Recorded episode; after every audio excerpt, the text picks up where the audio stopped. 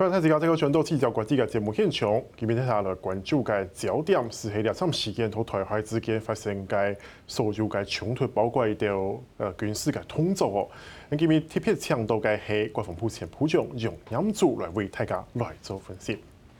部长你好，啊，主持人好，各位观众好。今日嘅节目除了同客家电视台主频道设收看之外呢，另外同明路红 YouTube 设收看，韩国透过 Podcast。Mr. 来做收听。部长，当然，首先我要请教的，当然是这一阵这一阵子在台海之间有很多紧张的局势了。当然，我们看到前一阵子，尤其上个礼拜的时候，呃，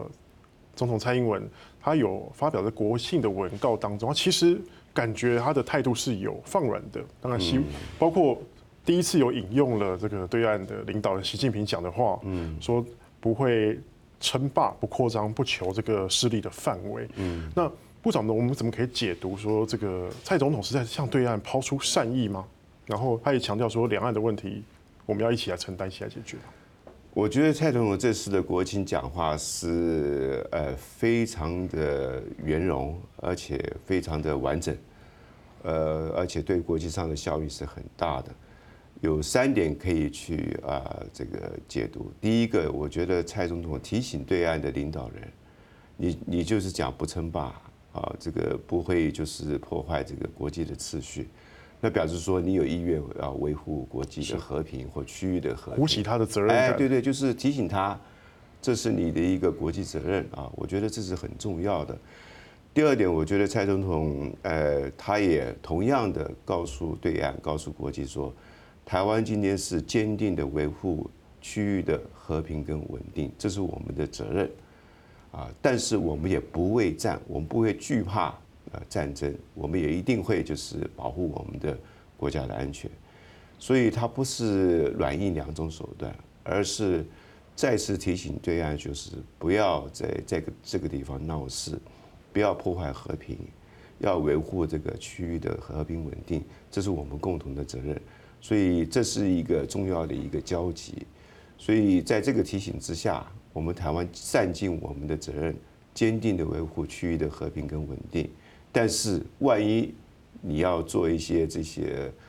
不理性的动作，我们也没有在惧怕，我们会坚定的维护我们国家的安全。当然，部长，你刚才提到说，就是包括蔡总统谈话，其实当然有强调我方的立场哦。虽然都是为了和平，但是我们其实也不怯战，也不会怕呃发生冲突。那这样的话。是不是某个程度来讲，也是回应近来在呃中共在台海之间的军机绕台也好啦，或者是说呃一些军演上面来做回应呢？我觉得蔡总统是借着这个国庆的一个演讲，也提醒中共方面，这样的一个具有挑衅性的一个军事的呃活动或者是演习，呃会引起这个擦枪走火，因为他也在此之之前也提过了。最怕就是有误解跟误判，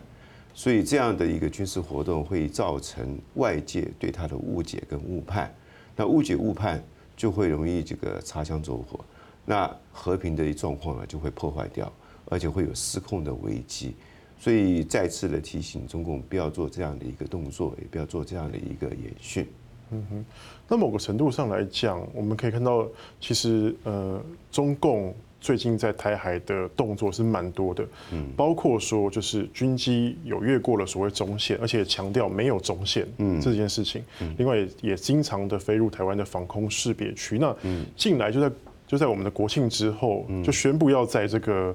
古雷半岛这边要来进行军事演习，嗯，然后一连进进行到明天十七号这一天。那这样的，而且它距离离那个金门不到一百公里，这样距离，他不晓得说。呃，中共这样的动作，它到底是在宣示，或带着有什么样的意味呢？中共现在的一个作为来讲，呃，也是告诉台湾，也是告诉这个国际社会说，台海啊是我的啊这个呃这个控制的地方，呃，所以我要怎么做，那我就由我自己来决定。那这个跟中共的军事战略是有配合的。那多年以来，中共的军事战略的发展，主要的就是要控制第一岛链。所以你看，前一阵子他在五个海域是同时进行演习。那这个五个海域刚巧都是包括在第一岛链的范围之内。换句话说，他今天的国力也好，军力也好，他要展示就是他有这个能力控制第一岛链的所有的海空的一个地区。那么要去警告啊外部的势力，包括美国或其他国家，你要介入到这个地方来的话，那你就必须要谨慎。那同时，他的一个火箭军，他也有能力去制约或者是贺阻这个第二岛链的一些。军事的活动，比如说关岛啦，或者是美国在第二岛链的一些这个军事的力量，因为美国的军力也是投射的是很厉害的。那万一台海有事或者区域有事的话，美国当然是会从第二岛链的一个军事的力量投入到第一岛链去。所以中共的它的一个军事战略就是守住立足第一岛链，那么这个地方是我的控制范围之内，但同时也威则克阻第二岛链的一个介入，那这个就是它目前的一个布局。那某个程度上来讲，它是有意图要突破第一岛链的意思了。呃，这个是早就是很清楚的一个他的一个意向了啊，因为在奥巴马的时代，那个习近平就跟奥巴马提过了，太平洋够大，容得下中国跟美国两个国家，所以他的这个意图早就在五六年前就已经。很清楚的向美国表达了，那他只是在这么多年当中呢，不断的积极的努力来达到他的这个意图的一个呃一个一个目标。所以这些动作最主要的针对的对象还是美国，一点都不错。呃，因为对中国的这个未来发展的威胁，或者是在这个国际上来讲，这个要去这个削弱中国的影响力。只有美国可以这样做，所以美国提出的印太战略啦，或者是加强在这个西太平西太平洋地区或第一岛链的军事活动，主要的就是要把中共中共的意图要推回去，那不要让他的一个势力呢，呃，能够制造这个国际的一个秩序的紊乱。那现在其实做得到吗？呃，我觉得现在我们看到的是双方的力量在碰撞，是。在竞争啊，当然，北京是不是能够达到他的目的，我们也不知道。但是很显然呢，美国是尽了全力，而且是不断的用这样的方式呢，呃，提醒中共啊，不要这样子制造这个秩序的破坏，跟企图这个破坏区域的稳定。那么这样子对大家都没有好处。那但是我觉得双方之间还是有顾忌的，因为美国跟中国是两个核武大国。是这个呃紧张程度上升，或者是有军事摩擦的话，那就会有失控的危险。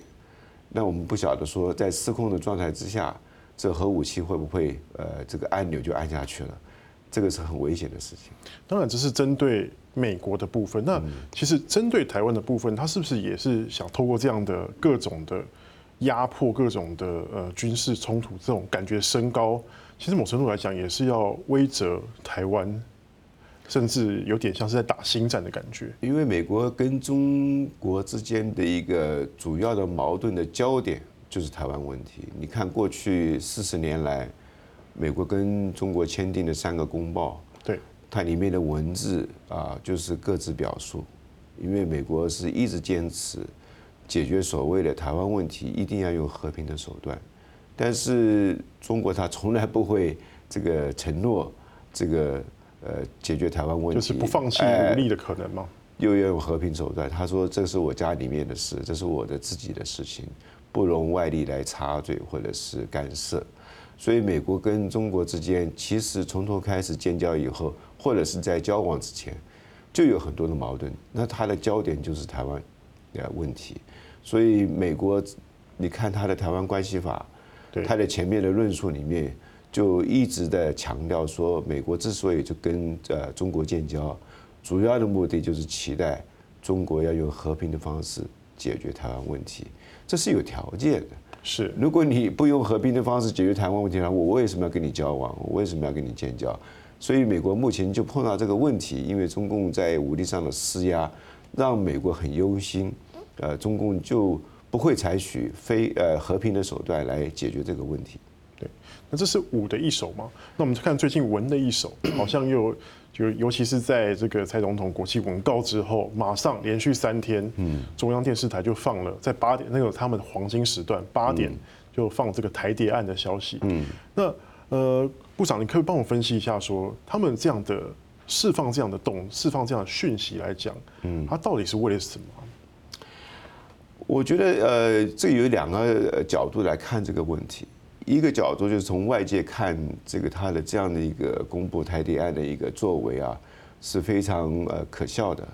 呃是非常不理智的啊，这个没有什么作用啊，在国际上大家也不觉得说这个做法是达到他的一个对台湾威慑的目的。是，所以我们外界的解读认为说中共这样的做法是不理智的，是这个。来搅乱的啊，那从另外一个角度，从大陆自己内部来看的话，可能他有他的目的，就是说要收拢他内部的一些呃纪律，那收拢他内部的一些言论，甚至于说呃警告，就是或者是提醒他呃的人民，或者是学生，或者是企业，不要这个呃跟台湾这个接触。那尤其是台湾的商人，或者是其他的大在大陆活动的人员，这样感觉好像有点像是我们台湾在过去就是匪谍就在你身边的感觉。呃，完全不没有错，而且尤其是这一阵子碰到美国快要这个总统大选，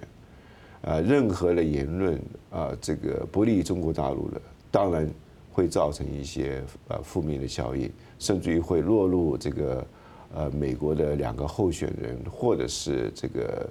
呃其他的势力，呃来炒作的这样的一个机会，所以他在这个时候呃公布台谍案，对内来讲是有一个警告、收拢啊这个而且伸张纪律的一个作用。我可以说这种算是他的一种外宣转内宣的感觉吗？呃，有是是有这个这个意味在里头。呃，因为你看，他通知各级学校、通知企国营企业、通知政府单位，都要看中央电视台这个公布台谍的这样的一个新闻内容。那也就是说，借着这个机会来这个提醒或警告的内部的一些团体或者是个人啊，不要趁这个机会啊来去做一些不当的言论或者是接触。那么他这样子可以做一些比较好的控制。好，那部长，我们先休息一下，我们下半场继续再聊台海之间的战略问题。那先会一下，继续来关心的，趟时间每周五台请期待发见。那下下半场。